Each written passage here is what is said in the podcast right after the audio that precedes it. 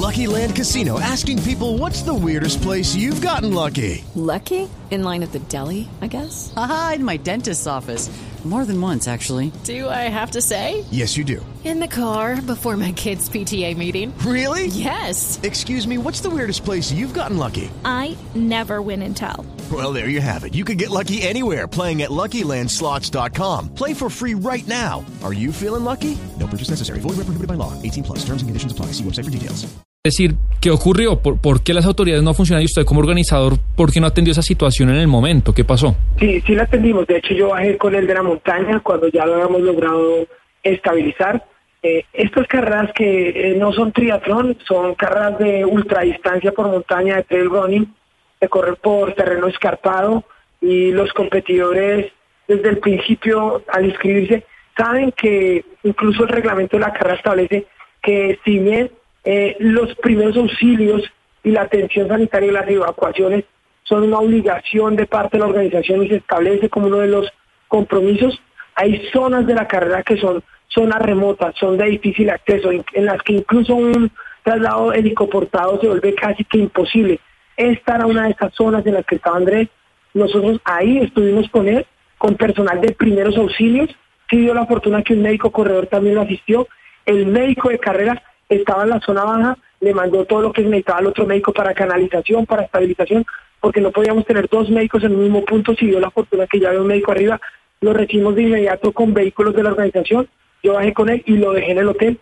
Yo estoy hoy uno a uno, tanto con Andrés como con los cuatro competidores que se vieron afectados por hurto, haciendo el tema del seguimiento personal de cada uno de ellos. Él en el carro mío, personalmente, fue dejado en el hotel la noche ayer, yo bajé con él. Son situaciones que en una carrera donde tenemos temperaturas que pueden rondar los 40 grados pueden suceder. Para eso hay un equipo logístico ahí que de hecho ayuda a controlar la hipertermia y la deshidratación. Señor Quintana, pero le quiero preguntar también por el tema de la seguridad, porque eh, pues, Sí. es atracados eh, los, los últimos corredores, pero la policía siempre se acostumbra a que este tipo de eventos tengan el acompañamiento de la policía. La policía Por por lo general está siempre pendiente de, los- de de los participantes y está presente en, en la carrera. Entonces, ¿qué fue lo que pasó? ¿Cómo se presenta un atraco masivo en una carrera y la policía no está? ¿Qué pasó ahí? La policía estaba muy cerca del suceso. Los ladrones, yo creo que estaban organizados. Es un tema que, como les digo, en, en- no quiero hablar específicamente de Santa Marta, pero que en algunas zonas del país está desbordado. Nos tocó vivir esta tragedia nosotros habiendo presencia policial. Creo que las unidades de policía trataron de ubicarse en las eh, locaciones más estratégicamente adecuadas. Estaban a 200 metros del sitio donde se presentó este infortunado y trágico suceso que era la salida a la playa de Oaxaca. Eh, es un tema que seguramente tendremos que, de cara a una novena edición, revisar al detalle, triplicar, cuatriplicar el pie de fuerza con las autoridades, porque yo creo que para nosotros como organizadores es doloroso, eh, más que un tema que eh, eche, que haga un retroceso en toda la evolución de estos ocho años, es un tema que, que nos genera dolor porque lo que hemos tratado de hacer es un evento de ciudad que permita mostrar a Santa Marta como un destino en el que se puede creer, en el que la gente no tiene que estar asustada si va a las playas. No es un tema solo de la carrera, desafortunadamente hace tres años vinieron competidores de Argentina, fueron a San Andrés, en San Andrés lo robaron, después me llamaron a ver cómo hacían con temas de pasaporte. Desgraciadamente es un tema que no quisiéramos que vivieran y nos duele a nosotros, los promotores de todas estas iniciativas, sobre todo los atletas extranjeros. Tuvimos una carrera que es Daniel Alonso de Ecuador, que ganó la carrera más larga el año pasado, a la, a la cual le hurtaron sus pertenencias. Es algo que no queremos que pase. Señor pasó, Quintana. Tenemos que responder y salir esto pensando en una segunda, una, una nueva edición. Hablemos de cifras un momento. De la carrera a la ci- esta carrera del mar a la cima, ¿cuánta gente asiste? Más o menos. No, no solo competidores, sino gente que va con los competidores, porque no, recordemos que esto va... 2.000, Son más de, son más de 2.300 personas las que convoca en Santa Marta este fin de semana con ocasión de la carrera. ¿Y cuánta gente del exterior? Porque no son solo eh, colombianos, obviamente hay muchos Sí. que van desde el centro del país a Santa Marta, pero ustedes en, en la proporción en nacionales y extranjeros, ¿cómo está? Vamos, casi el 10% son participantes extranjeros. Y frente al, al, agravamiento de la inseguridad, ustedes llevan nueve años haciendo esta carrera, ¿cada vez ha sido peor el tema de la inseguridad o realmente este año fue particular? Usted dice, esto ya había pasado, no es solo Santa Marta, en San Andrés les pasó a unos competidores argentinos que también los robaron, pero ustedes lo que han visto en la evolución de estos nueve años, ¿cada vez está más grave la situación de seguridad en la ciudad? Eso duele, eso duele. hay un deterioro. Eh, el sector de Oaxaca, que donde se presentó esta, la primera tragedia, era un sector donde yo hace ocho años bajé con un amigo de la República Checa caminando, nos paramos a tomar fotos. Si tú te paras en esa playa, llegas a los hoteles de Cameron. Si tú te paras en esa playa y caminas hacia el norte, llegas a Costa Azul, llegas al aeropuerto. Y estuvimos haciendo fotos con tablet, con celulares, mirando. Y si pasamos la cara por acá, tristemente en ocho años ha habido un un retroceso en, lo que tiene que ver con la percepción de seguridad. Y eso duele porque la vocación de estas zonas es, es vivir del turismo y que se desarrollen y que las zonas más pobres salgan de la pobreza a través del turismo. Es lo que hemos apostado, de hecho, de forma un poco romántica, como ha sucedido en Palomino, como ha sucedido en Don Diego, que son zonas donde pues el tema de seguridad afortunadamente es mejor. Y estas zonas, así como, como de Santa Marta, hemos hecho la apuesta de que vayan eh, desarrollándose a través de la carrera como, como otras zonas de turismo, son zonas, sí, sensibles, pero ya en otros años, como te digo, desde el primer año, esa zona ha sido todos los años parte de la ruta de la carrera. Por eso es que estamos tan golpeados anímicamente. Pues es el Yesid Quintana, fundador y organizador de esta carrera del mar a la cima, que como hemos dicho varias veces, pues lleva nueve años organizándose y cada vez es mucho más conocida. Señor Quintana, mil gracias por habernos atendido y pues lamentando esta situación a ustedes por la oportunidad de contar y aclarar un poco lo que fue la jornada de ayer.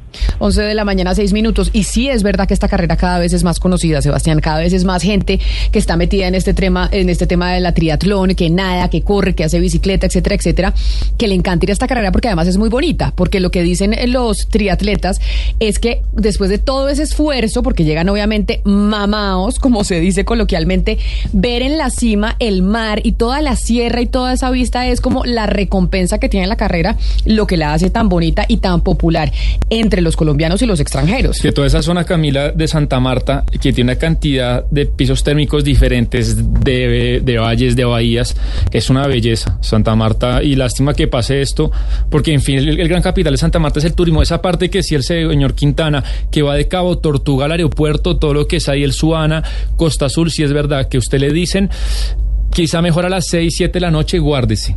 No, pero lo que es terrible es que eso es una zona turística, Oscar. Imagínese, o sea, o sea, Santa Marta es una zona donde llega, o sea, Cartagena y Santa Marta son las dos ciudades más turísticas de Colombia. Camila, y el daño que le hace al turismo este tipo de episodios. Si imagina usted la noticia mundial, los señores que le robaron en, San Andrés, los que le atracaron ayer en Santa Marta, llegan a sus países a decir, yo no vuelvo, no hay la menor posibilidad de que yo vuelva a Colombia. Es decir, el daño que este tipo de episodios lamentables le causa al turismo en ciudades turísticas, en región turística como la región Caribe. Es que Camila, esto, eh, el potencial nuestro sigue siendo el turismo, no hay otra cosa. Pues no, pues el, el, senador Gustavo Petro dice que una de las apuestas precisamente para reemplazar la industria de los hidrocarburos es el turismo. Y con esta inseguridad es imposible. De turistas, 12 millones de turistas en estas condiciones, Camila, muy complicado. Pero de verdad, uno, uno, entiende al señor Quintana, pues obviamente que ellos hacen este, este tipo de, eventos con un sacrificio enorme, con una expectativa enorme, y resulta que este tipo de, circunstancias echan al traste con todo. Pero, pero el daño a nivel internacional del turismo, esto por un lado, y por otro lado, bueno, después hablamos del partido de fútbol, el famoso partido de fútbol de Ah, no, eso es otra cosa. Pero eso le hace mucho daño a Colombia y al turismo. Claro. Oscar, pero además de, además de esto, pues, o sea, el deporte no puede volverse una actividad de alto riesgo. Exacto. Y está pasando no solamente en Santa Marta, Camila, en Cartagena, en Bogotá pasa, en las ciclorrutas, pasa en Cali, pasa en Medellín, a, zonas donde van a practicar deportes muchas personas.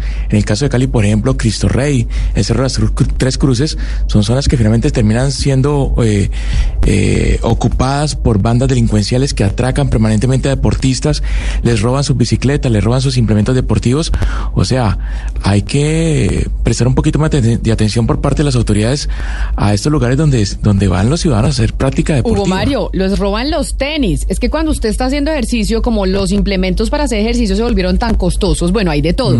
Pero sí los que, Sí. los que son muy profesionales, los relojes que tienen, los tenis, o sea, los tenis no le bajan de 300 mil pesos, más o menos. Las gafas. La- las gafas, lo- las bandas estas para medirse el, el pulso del corazón, El gel. los, todo lo que tienen puesto. Todo, hay gente carísimo. que la dejan, mire, sin ropa.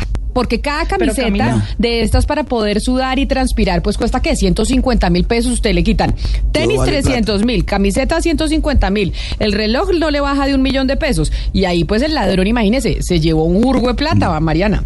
No todo. ¿Y sabe qué, Camila? Ustedes que dicen que falta la autoridad aquí, que se ponga un poco las pilas, yo no veo cómo puede ponerse tanto las pilas, considerando que en todas las ciudades del país, todos los alcaldes piden más policías. Es decir, el déficit de la policía a nivel nacional es grandísimo. O sea, en cada una de estas ciudades hay un déficit No, no, de pero, policía. Mariana, yo no pero veo cómo podemos falta. hacer un No, no, no. control. Pues claro que hace falta, pero ¿de dónde vamos a sacar los policías, Oscar? Pero Dígame yo usted, creo que esto ¿cómo- no. Pero, pero. No, a ver, es que, es que Oscar, yo eh, creo que esto no va a afectar la del turismo. O sea, de- les digo yo desde afuera, esto no va a afectar el turismo de Colombia. La gente quiere ir a Colombia, además con los precios que está lanzando Avianca, por ejemplo, o los precios que está lanzando Copa. Créame que esto no le va a afectar al turismo colombiano. Eh, se lo puedo no, pero si afecta a los, se lo digo. de- deportistas. Pero si afecta a los lo deportistas, desde- Gonzalo. Pero Mariana, se lo digo desde, desde un país fuera de Colombia. La gente quiere ir a Colombia, quiere ir a Medellín, quiere ir a Bogotá, quiere Sí, ir a Cali, que- pero, pero no, pero si hay inseguridad, Gonzalo, si la gente deja de venir Sí, y esto claro. empieza a ser noticia internacional. Es lo que si viene un suizo y entonces lo roban allá en un periódico suizo que poquitas cosas pasan, dicen suizo robado en Colombia. Entonces obviamente Abren los- periódico con eso. Exactamente. Abren periódico con esa noticia.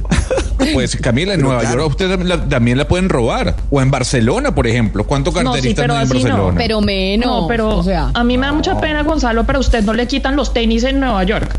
O por, lo- o, o por allá en, las, en el bosque al lado de Nueva York, a usted no le pasa eso. O por lo menos dejan- no con la misma frecuencia. No, con no, no, no vemos lo que pasa en Santa Marta.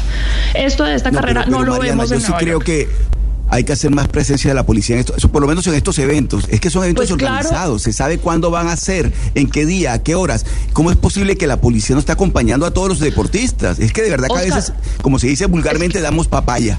Y en este caso no se puede dar papaya. Es decir, de verdad, No. ¿dónde estaba la policía? ¿Dónde estaba? Usted tiene toda Hay la que acompañar razón, a los deportistas. Claro, y también de pronto los alcaldes pueden aprender a acomodarse con los pocos recursos, en este caso policías que tengan. Pero la verdad es que ninguna ciudad tiene el número de policías que necesita. Ninguna. Dígame cuál. Dígame qué alcalde dice, listo, yo estoy bien con mis policías. Dígame qué alcalde dice, no dice necesito más policías. Es que, además después de la pandemia, el crimen se reorganizó porque encontró unos espacios para copar. Entonces ahora la, lo- eh, las policías y las otras autoridades están viendo a ver cómo combaten un crimen que ya evolucionó y cómo protegen a las personas que son partes de estos eventos. Es muy complicado, eso no es tan fácil. Es, es muy fácil decir que las autoridades hagan presencia, pero vaya, vaya, hágalo usted, eso es muy difícil. Pues mire, Mariana, como estamos hablando de autoridades, estamos hablando de qué deberían hacer los gobernantes a propósito de lo que pasa en Santa Marta, hay una gobernante que se retira de su cargo después de 16 años. Gobernante admirada por muchos en todo el mundo. La mujer más poderosa del planeta en eh, muchas oportunidades, la señora Angela Merkel. Y como nos vamos a ir a hablar con eh, su biógrafo, que don Gonzalo Lázaro nos los trae especialmente, pues le voy a poner la, mm, la orquesta, le voy a poner la canción que ella pidió. Les voy a poner la que menos polémica generó, porque además nos ayuda también eh, a tranquilizarnos, como yo creo que hizo en eh, la presentación el día jueves de la semana pasada donde le hicieron homenaje a la señora Angela Merkel con esta una de las tres canciones que ella escogió para despedirse. Esta se llama Grosser Gott wir loben que es una canción religiosa para su partido alemán.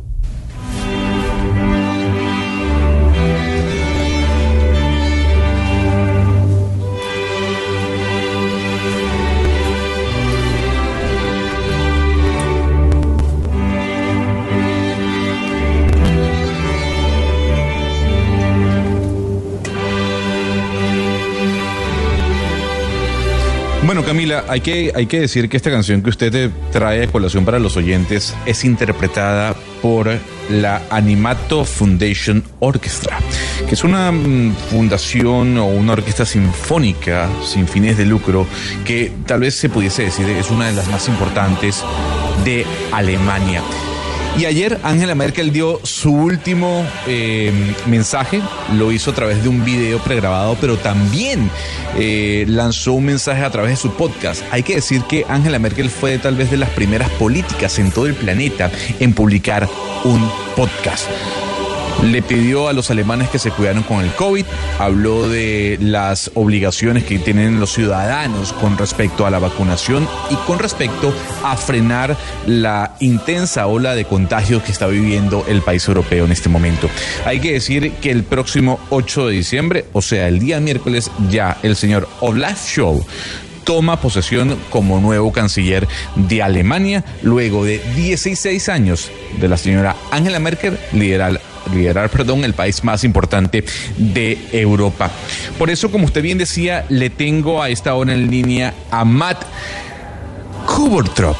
A lo mejor mi alemán no es el mejor, pero lo importante de este personaje que está en línea con nosotros, Camila, es que es profesor de Ciencias Políticas y Relaciones Internacionales en la Universidad de Coventry, en el Reino Unido, pero también es el biógrafo de Angela Merkel. Es el autor del libro más vendido sobre la ex canciller llamado Angela Merkel, la líder más influyente de Europa. Profesor Matt, gracias por acompañarnos a esta hora en Blue Radio. Thank you very much. Profesor, yo quiero arrancar con una pregunta que se la voy a hacer a mi compañera Mariana para que ella le haga la traducción. Y tiene que ver con el libro que usted escribió, la referencia que usted hace dentro del texto de lo importante que ha sido Angela Merkel y que fue para la política a nivel mundial. Y yo quisiera preguntarle, ¿cómo define usted a Angela Merkel? Mariana, si puede hacer la traducción. Professor, so we're talking about that book that you wrote, which is the book that has about Mar- Angela Merkel that has sold most copies in the entire world. And we'd like to know, you know, you who have written this book, we'd like to know how do you define Angela Merkel? Um, I define her as uh, as somebody who governs by spreadsheet rather than by tweet. Somebody who is more interested in uh, in solving the problems than winning the argument. So she's she's very different from the likes of leaders that we see in in Brazil and Russia and dare I say it even in in in, in America under Trump or, or, or in Hungary. She is somebody who also governs by consensus. She's she's never had a majority in uh, in the German parliament. Uh, let alone a majority uh, at the uh, in in the Bundesrat, the second chamber. So she has developed this ability, or she developed it. I should probably also talk about her in the past tense. She developed this ability to to negotiate. And uh, one of the first things she negotiated was a, a one of the early climate uh, change agreements in back in 1994. Eh, Gonzalo, entonces, lo que nos dice el profesor es que él la define como una persona que gobierna eh, más así como una hoja de cálculo de Excel eh, y no con, digamos, emoción. Eh, que él, utiliza la palabra más o menos espíritu, pero es, quiere decir emoción. Cuando ella iba a solucionar un problema, digamos, ella siempre eh, buscaba el argumento ganador. Es muy diferente esta mujer a otros líderes que hemos visto, por ejemplo, en Brasil, en Rusia, en Estados Unidos, Trump exactamente, o el mismo Víctor eh, Orbán en Hungría. Ella lo que hace es gobernar por consenso. Ella nunca tuvo una mayoría de su partido en el Parlamento o en el Bundestag, pero sí desarrolló esta habilidad para negociar. Y una de las primeras cosas que negoció, en donde demostró esa habilidad para negociar, fue en ese acuerdo del cambio climático de 1994, en el que muchos países acordaron a por lo menos tratar de combatir el cambio climático.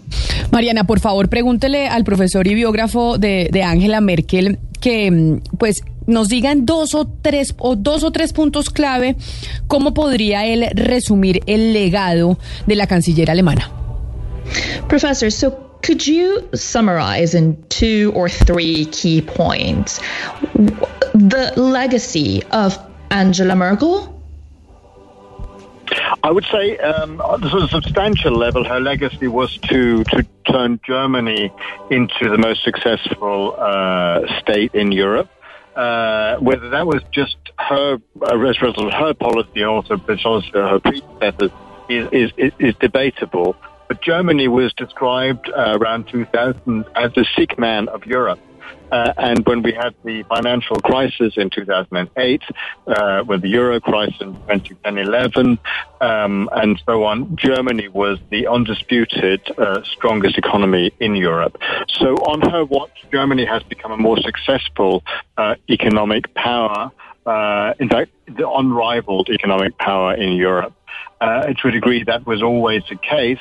Uh, but it also, uh, on sort of terms of social welfare, uh, Germany now has a minimum wage. That didn't used to be the case. They have uh, introduced a number of social reforms uh, that is also on her watch. Bueno, Camila, lo que dice es que el legado de Angela Merkel eh, fue convertir a Alemania en el país más exitoso de Europa. Hay un debate eh, de si fue la señora Merkel o si fue su predecesor eh, los que generaron este éxito. Pero digamos que antes de que Angela Merkel llegara al poder, Alemania la describían como el hombre enfermo de Europa. Eso ya no es así. Inclusive no fue así durante la crisis financiera del 2018 o durante la crisis de deuda de la eh, eh, Unión Europea en el 2011. En esos momentos y en este momento también, Alemania es eh, la economía más fuerte de Europa indiscutiblemente. Entonces, durante su mandato, eh, ella convirtió a Alemania en un poder económico muy exitoso.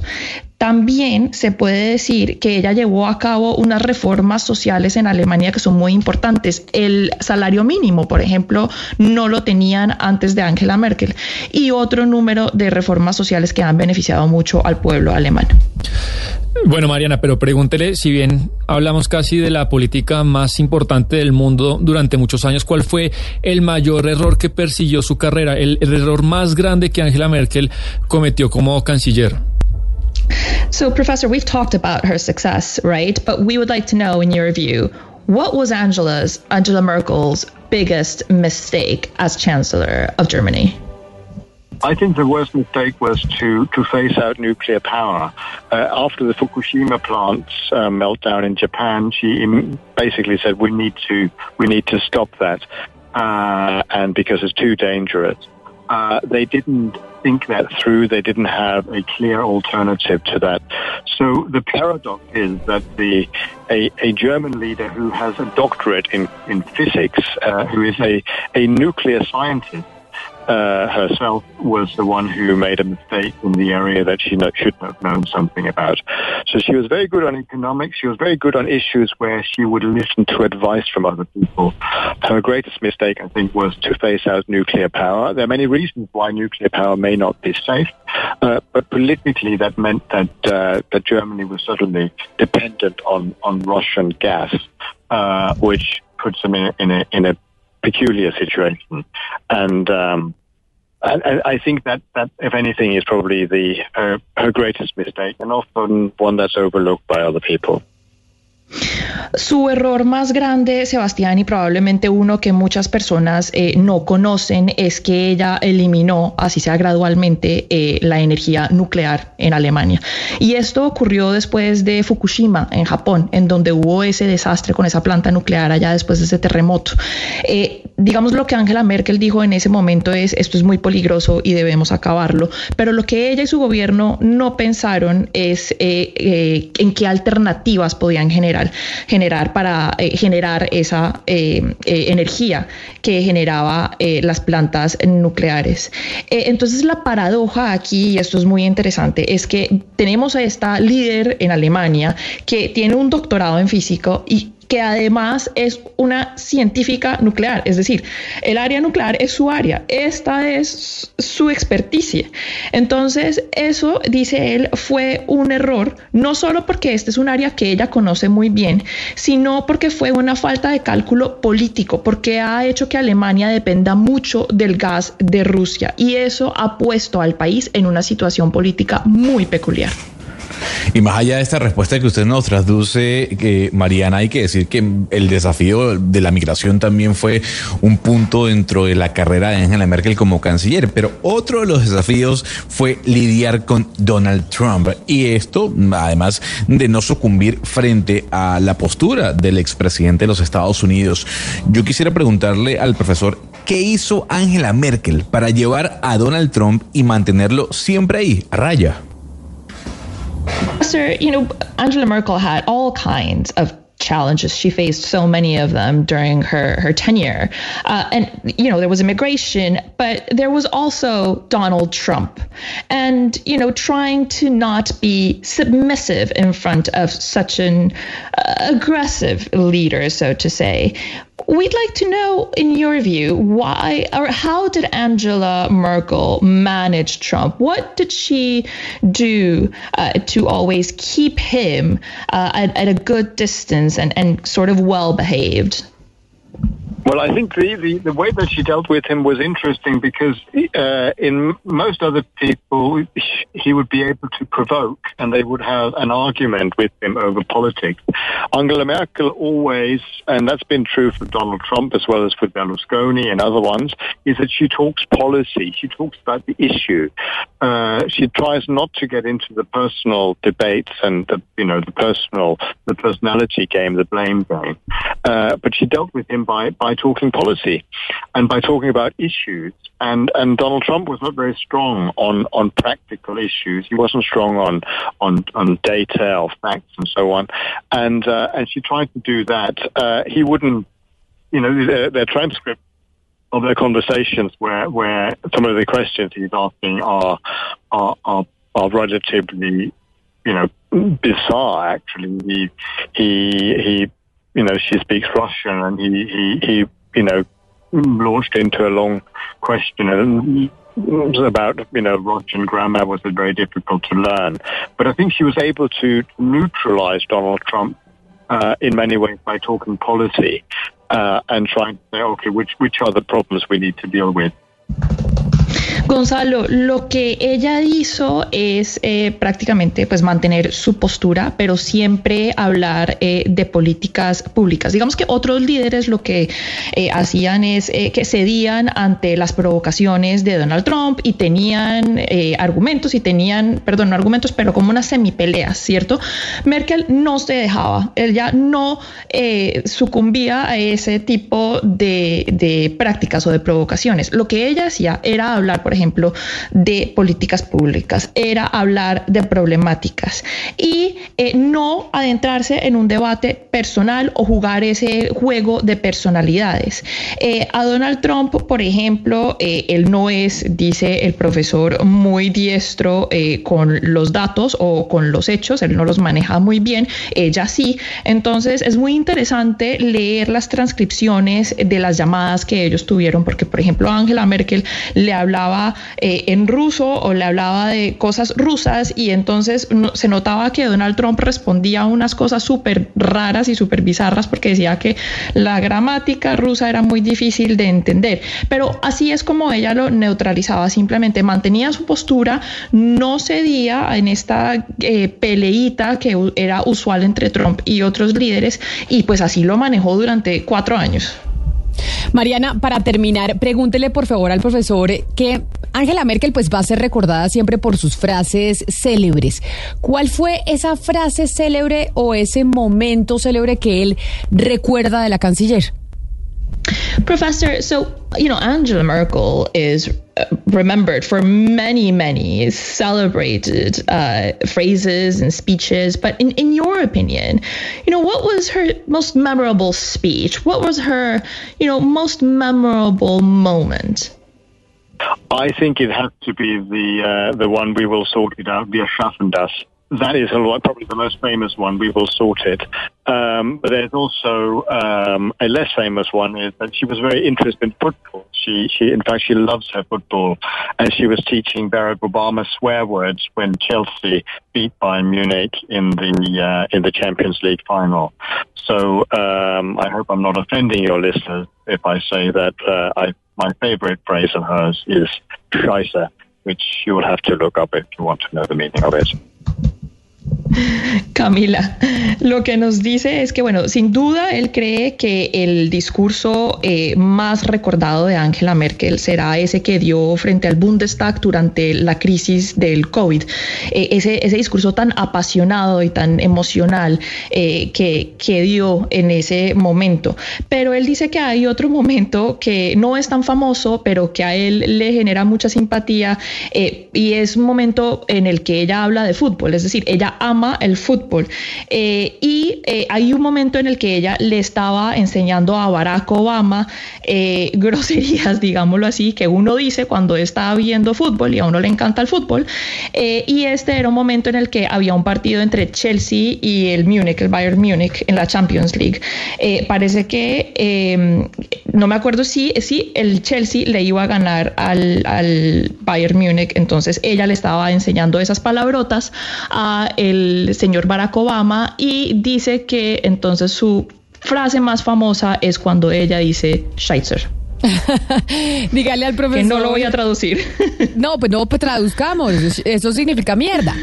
Es como se traduce desde, el, desde el alemán, ¿no? esa es la traducción eh, literal. Eh, Dígale al profesor eh, Mariana que mil gracias y como Gonzalo Lázaro y el profesor Matt Quatrup. No tengo ni idea si estoy pronunciando bien. Que mil gracias por atendernos y por estar con nosotros. Professor Matt Quatrup, thank you so much for being with us today. It was a pleasure talking to you. Thank you very much.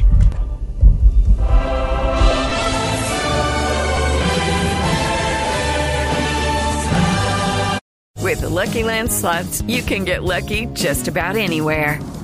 This is your captain speaking. Uh, we've got clear runway and the weather's fine, but we're just going to circle up here a while and uh, get lucky. No, no, nothing like that. It's just these cash prizes add up quick. So I suggest you sit back, keep your tray table upright, and start getting lucky. Play for free at LuckyLandSlots.com. Are you feeling lucky? No purchase necessary. Void where prohibited by law. 18 plus terms and conditions apply. See website for details.